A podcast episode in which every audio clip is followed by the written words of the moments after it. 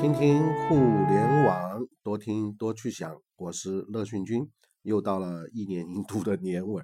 年尾啊，我们经常都会在年底的时候去回顾一下这一年。那今天我们和乐讯君一起来回顾一下二零一六年在互联网这个行业里面一些热门热点。那第一个核心应该一定会谈到人工智能，毫无疑问，人工智能呢是二零一六年。我们国内互联网行业，甚至整个科技领域里面最热的一个名词。那么最具代表性的事件，就像二零一六年三月份的时候，人工智能的围棋机器人阿尔法狗挑战世界围棋冠军李世石，那并以四比一的这个总比分取得了压倒性的胜利。那这个呢，就使得国内迅速掀起一波人工智能的浪潮。各个互联网公司相继都宣布开始在人工智能领域投入研发重兵，这其中，呃，尤其是以搜狗、百度这样一些搜索引擎公司，应该说最为活跃。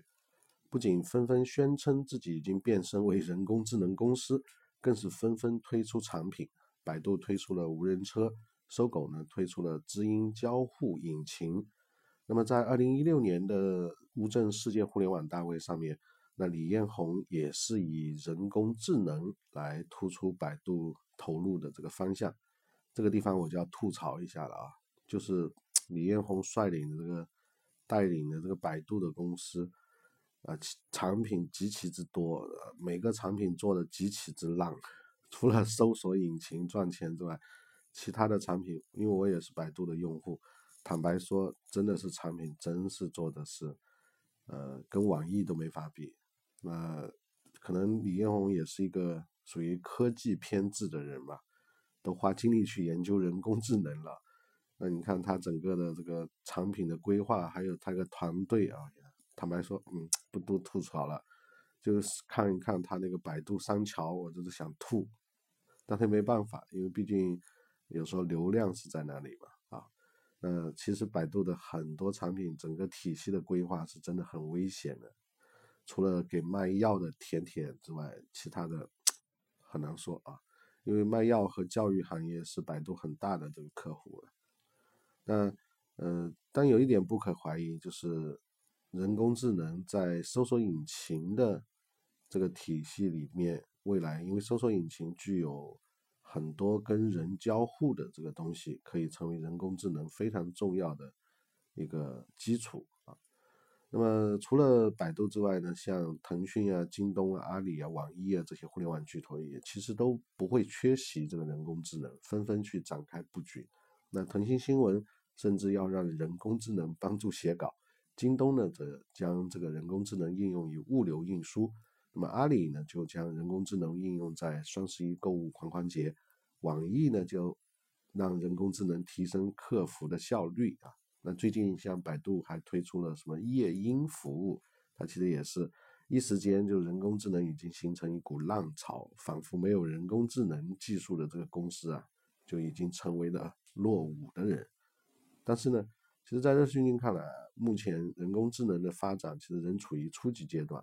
尽管技术在这一年有了突飞猛进的进步，但是人工智能还没有真正应用到现实的各个场景当中。尤其是在人工智能商业化方面，更是要处于一个探索的阶段。那人工智能能否引领又一次的科技革命，还要看接下来这几年是否能够到达爆发的起点。或许，当技术能够更加自然地渗透到我们现实生活当中的时候，才是人工智能的真正的春天。现在很多人工智能更多都是玩一些噱头，比如放几个机器人在一个。论坛上面跳跳舞啊啥的啊，或者 say hello 一下，这些可能离我们真正想的人工智能还是有差距的。但对于呃无数吃瓜群众来说，哎，看到这样的已经很新奇特了，就觉得嗯，这个未来也是趋势。那对于多数的吃瓜群众来说，其实人工智能跟我们创业关系不大，因为它还技术门槛太高了。我们只是知道这个可能会影响我们生活而已。但如果你从现在开始学写代码，估计有机会去人工智能的公司干个苦逼的程序员而已啊。那今年的第二个热点，毫无疑问还是继续延伸到从之前的延伸到现在的云计算。那实际上今年以来，不管是互联网公司还是传统的科技巨头，一提到云计算的次数啊，它其实并不比人工智能少。甚至于从现实的意义上来看，连我们的这个政府都会提云计算或者支持云计算。那互联网巨头们对于云计算业务的重视程度，其实要超过对于人工智能技术的这个钻研。那么这个主要是因为在互联网加和创业浪潮的双重推动之下，还有就是即将到来的物联网这个时代，使得云计算不仅可以成为最重要的一个网络基础设施。更是成为互联网巨头们具最具有增长潜力的这个新兴业务。那像今年的双十一，阿里的这个云计算的业务啊，促销力度也非常大。那乐讯君也没有办法，又被他坑了几千块钱啊。那因此呢，像阿里啊、腾讯啊、百度啊、网易啊、乐视、经商这些 互联网公司，都纷纷大力推广他们的这个云计算业务。频频召开自己的发布会，发布相关的产品和战略，那争夺这一块极具增长潜力的这个市场。那么这个地方，我们跟大家推荐一下 uCloud 啊，这是乐讯君的一个同学创立的一个公司，在云计算这个领域里面技术是非常牛的啊。优客德上海。那在这个同时呢，市场上还有一些创业公司，其实借助于云计算的浪潮迅速壮大。比如像迅雷旗下的网新科技，还有包括像七牛、青牛等等啊，还有包括我们刚提到的呃 uCloud。那可以预见的是，在未来的两三年当中，随着企业级 SaaS 市场的持续爆发，那云计算业务的依然是各大互联网巨头和创业公司最为青睐的市场方向之一。而互联网巨头明年很可能会迎来更加激烈的竞争。那么价格战可能会不可避免，在未来的过程里面会不会也会就剩下那么几家，这个很难说。但是在云计算这个领域里面呢，它其实有很多呃沉淀的或者是深刻的这个技术，所以呢，对于吃瓜群众来说也是没什么，你只要知道也没什么机会进入，你看看就好。但是你要知道。那二零一六年的接下来的热点就是，其实跟二零一五年还是差不了太多，就是虚拟现实和增强现实啊，一个是 VR，一个是 AR。虚拟现实我们叫 VR，呃，Visual 的，增强现实叫 AR。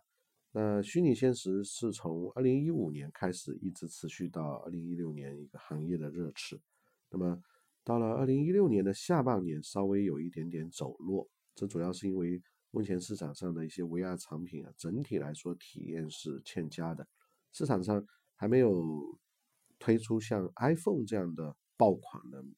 虚拟现实的这个产品，那么这样呢，使得行业缺少标杆，那么同时呢，难以给投资人以真正的信心，从而支持这个行业的继续向前探索，那么相对来说热点就稍微有点往后。那有些时候我们在机场也会看到有一些虚拟现实的。这个眼睛放在那做一些推广啊，有些游戏体验是吧？但总体来说确实没有什么爆款的产品。那目前来看，虚拟现实产品有点像此前非常火热的智能手表。那智能手表到今二零一六年下半年，甚至连苹果的智能手表都在走，应该说没有增长啊，而是往下掉这个样子。所以呢，甚至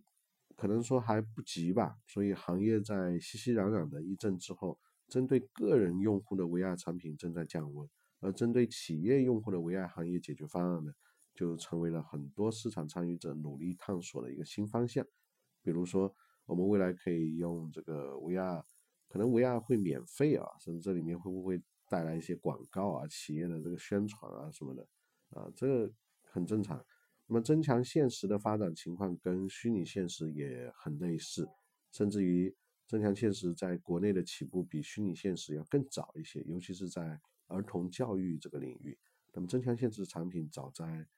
两千一二年前后就已经上市了。不过呢，增强现实的发展情况同样也是不温不火，而症结跟虚拟现实也非常相似，就是技术还没有真正成熟，未能达到真正的民用化和商用化的这样一个使用阶段。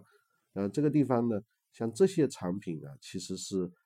需要得屌丝者得天下的。如果说它的科技理解和应用的范围处于精英或者是呃小部分的一个小众的群体的话，啊，我们会说它是一个好东西，但是它很难形成一个现象级的这么一个世界。所以呢，在做平台或者是做一些科技创业的时候，得屌丝者得天下这句话是对的。那 VR 和 A R 这些的话，目前还很难得屌丝者得天下。但是这句话得屌丝者得天得天下，其实是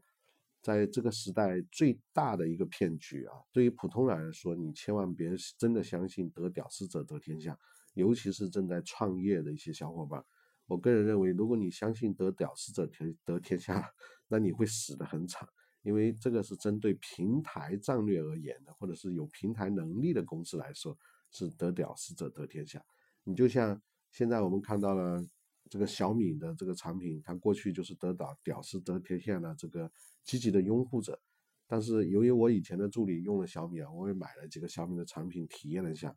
啊，我。不管是小米电视还是小米的一联系的产品，我是真的是说句实在话，啊，我我个人觉得我要完蛋了啊！这个实在是由于价格的这个原因，对品质对各种东西的疏忽实在是太让人难受了，所以我是不相信得屌丝者得天下的。在我们没办法做平台的时候，其实应该更加集中自己的有限的资源。去做匠人，或者是做打磨自己的核心的东西，去服务尖端的客户啊，那你你哪怕是服务小部分客户啊，这样反而可能更靠谱一点。当然，对于平台而言，得屌丝者得天下是毫无疑问的。就像接下来我们讲到的热点，比如直播，那任何一个直播平台，它能够发展起来，都是需要有大量的吃瓜群众和屌丝。那这样它才能够与与防龙啊，那这个就是大家要做一个换位思考，就是有些时候不要梦里不知身是客，把自己想成是代入感，成了自己是主角啊。OK，那接下来我们谈下一个，呃，二零一六年的盘点就是直播。那我们说，很多人把二零一六年啊称为是直播的元年，但是实际上视频直播啊很早就有了，只不过我们那个时候是在。PC 上面啊，就像我们当年老师我们用的多倍网，那上面也是一个直播啊，但是多倍后来也没有经营好啊。到了二零一六年呢，确实是移动视频直播大爆发的一年，那它的这个爆发的态势跟当年的团购火热几乎可以有的一拼。目前大大小小的移动视频直播平台有三四百家，市场空间已经是非常拥挤了，但依然陆陆续续有创业者加入到这一股浪潮当中来。那么这一方面呢，因为视频直播确实是群众喜闻乐见；另外一方面，基于视频直播的商业模式跟网游有很多相同的地方，这使得很多人看到了可以赚得盆满钵满的这样一个机会。那么而机会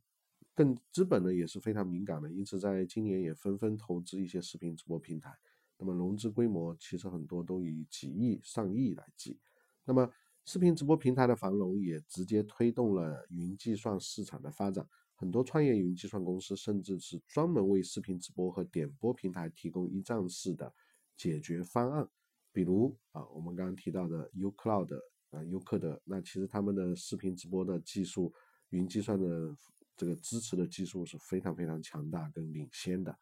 啊。那不过呢，视频直播平台的洗牌呀，已经开始了。那基于目前移动互联网时代已经进入到了后期，用户和流量的增速都在减缓，那么这意味着几百家试播直播平台需要争夺有限的用户和流量的资源，而且不光这样，那各个互联网巨头也开始挟裹它原来的这个强势资源和充足充足的资金，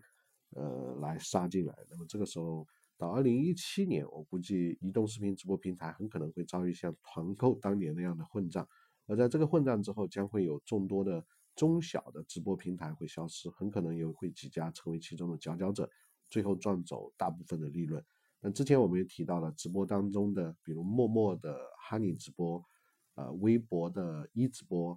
呃，那么映客是映客是单独的，它背后可能没有平台但，目前做的比较好。那么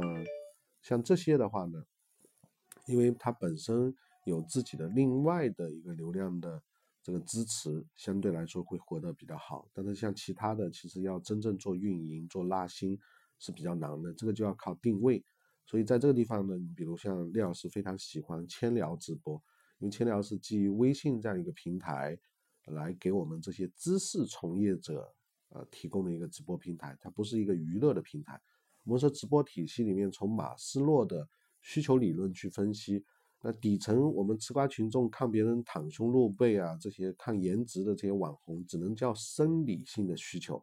就是晚上睡不着，有些人可能想撸啊撸啊干嘛的时候，可能想打开直播看看美女，啊，满足一下自己的幻想，这个是很低级的需求。那在网上的这个直播的需求，可能有些人是想在里面去获取知识。想获取成长，那这个时候就不能纯粹是这样去玩了啊，所以 UGC 是很难满足这种需求的。那么从马斯洛的角度，那如果再往上走，这个时候我们就会需要去从意见领袖啊，或者是从有能量供给的这个角度上面去呃做。那么这个时候，知识从业者其实是站在。比这个袒胸露背的要更高一些，当然并不是清高，而是他的群体不一样啊，给别人贡献的价值不一样，那么他需要一个更私密一些的，或者是呃更亲近一些的这样一个平台。那么我个人觉得，知识从业者的用千聊直播这样的平台构建自己的讲台是蛮不错的。那么当然这个里面就是因为它不是这个底层的，所以它很难得屌丝得天下啊。那它的发展拉新就不如这种直接呃拉几个网红来拉新更容易啊。哎，OK，那大家如果关注这个聂老师的千聊直播间，可以直接打开微信搜索“快乐的乐，培训的训”，关注我的公众账号“乐讯云课程”啊，“乐讯云课”呃对，“乐讯云课程”在关注之后，底下我是把千聊和我们的公众账号绑定的，那我们有些直播。你可以关注一下啊，有一些直播还是蛮有意思的，比如最近我在分享的和乐君一起学习网红啊，啊网红经济啊，和我们一起学习互联网啊之类的啊，那有些内容我在里面会分享一些我当时的一些判断啊，蛮有意思的，你可以关注。那刚刚说到了就是直播，那直播呢，在平台上面可能明年的趋势会出现比较大的。这个洗牌，那么我们看直播跟它关联的，因为直播平台要火啊，通常就需要拉上一些人，那有些是明星，有些是素人，那这个时候我们就会出现今年的另外一个词，就是网红了。那今年最红的网红是谁呢？在上半年毫无疑问啊，在二零一六年上半年肯定是 Papi 酱。那 Papi 酱呢？应该属于移动视频时代第一个真正具有代表性意义的这么一个网红，他做了几个视频，然后就爆火了。不过可惜的地方就是，这种火得快啊，由于被投资人捧杀，或者是特别是在资本的热炒当中，会将自己原有的屌丝女神的 IP 形象就销毁殆尽。那么这个时候就会使得粉丝不会再具有缺少的这种代入感，导致呢爆红之后人气就会走低，呃。很难维持住原有的热度。那虽然说你可能瘦死的骆驼比马大，但是它其实红了之后，就你又会知道，其实任何一个朝代、任何一个时代都是这样，网红也是这样，就是拉了一堆吃瓜群众给他举手投票，最后他火了之后，一将功成万骨枯啊，最后就变了啊，方手为云，覆手为雨了。那另外一方面，网红在今年大量跟一些视频直播平台的。兴盛其实是密不可分的，各个视频直播平台为了获得更好的一些流量，都纷纷热捧自己平台的一些当家主播。那么网红呢也不负众望，在二零一六年全年应该说保持着刷屏的这样一个节奏。网红已经成为了各个行业发布的这个标配啊，到现场直播更是呃家常便饭，由此催生了网红经纪公司的大批出现。那么在我们培训行业。在我们过去在礼仪培训这个领域里面，比如说周思米老师啊，我们礼仪礼仪培训台湾呢过来的一个老师，本身也具有一些颜值啊，在我们看来是个老女人了，但是呢，由于抓住网红啊这样一些东西，啊。那在比如我也关注过几次一直播上面周思敏老师的这个直播，哎，还挺有意思的啊。这顺便会卖卖自己的啊产品啊，因为女人嘛，很多时候卖卖护肤品也很正常的。那这种都是转型非常有意思的。那么在网红这个领域里面呢，我们说第一波的这个有些有才华的脱口秀的有颜值的啊，他是以玩的这个心态，正好结合着平台的发展，推动了他的这个发展。那么从呃露自己抽抽出镜的啊，这个可能是在直播平台上面。那么现在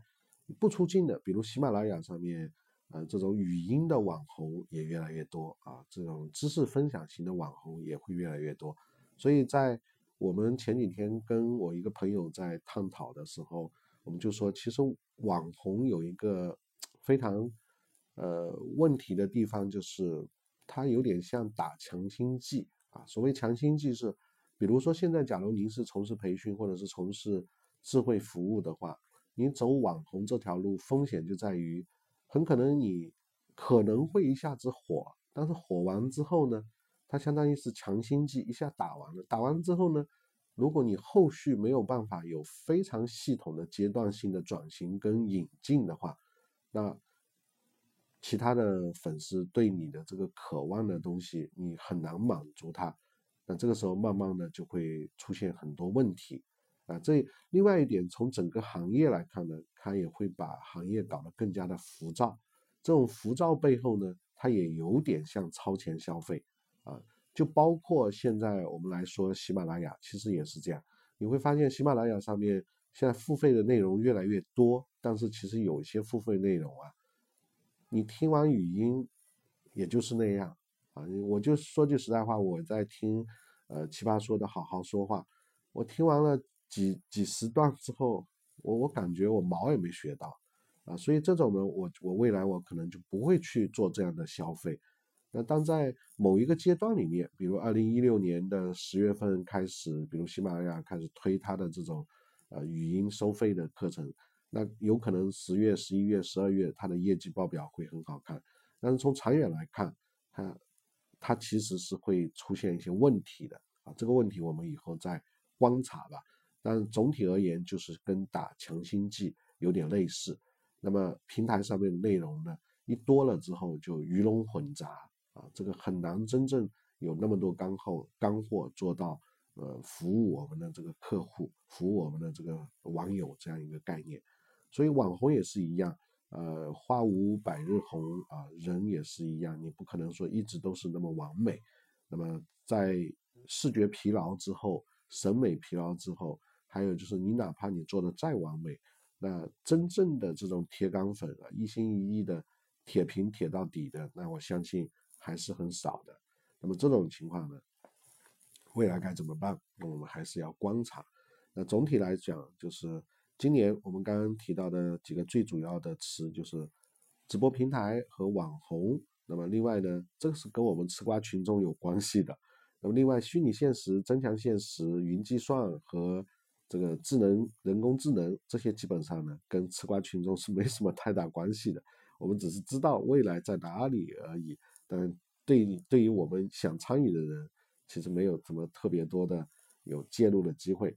反而是直播这个领域啊，你如果想玩，我们至少可以在喜马拉雅上面是练练嘴啊。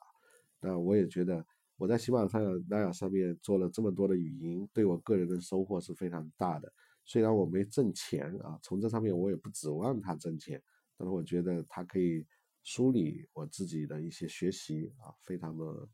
对我我个人觉得获得价值就可以了。那我也不会去做什么收费节目啊，靠这个去挣钱，那咱也做不出来啊啊。OK，呃，聊了那么多，今天就说到这里。那如果您对乐讯君二零一七年的课程有所期待的话，可以登录我们的官网三 w 点 l e t t t 点 c n。那今年我做了比较新的一些定位，啊，可可以让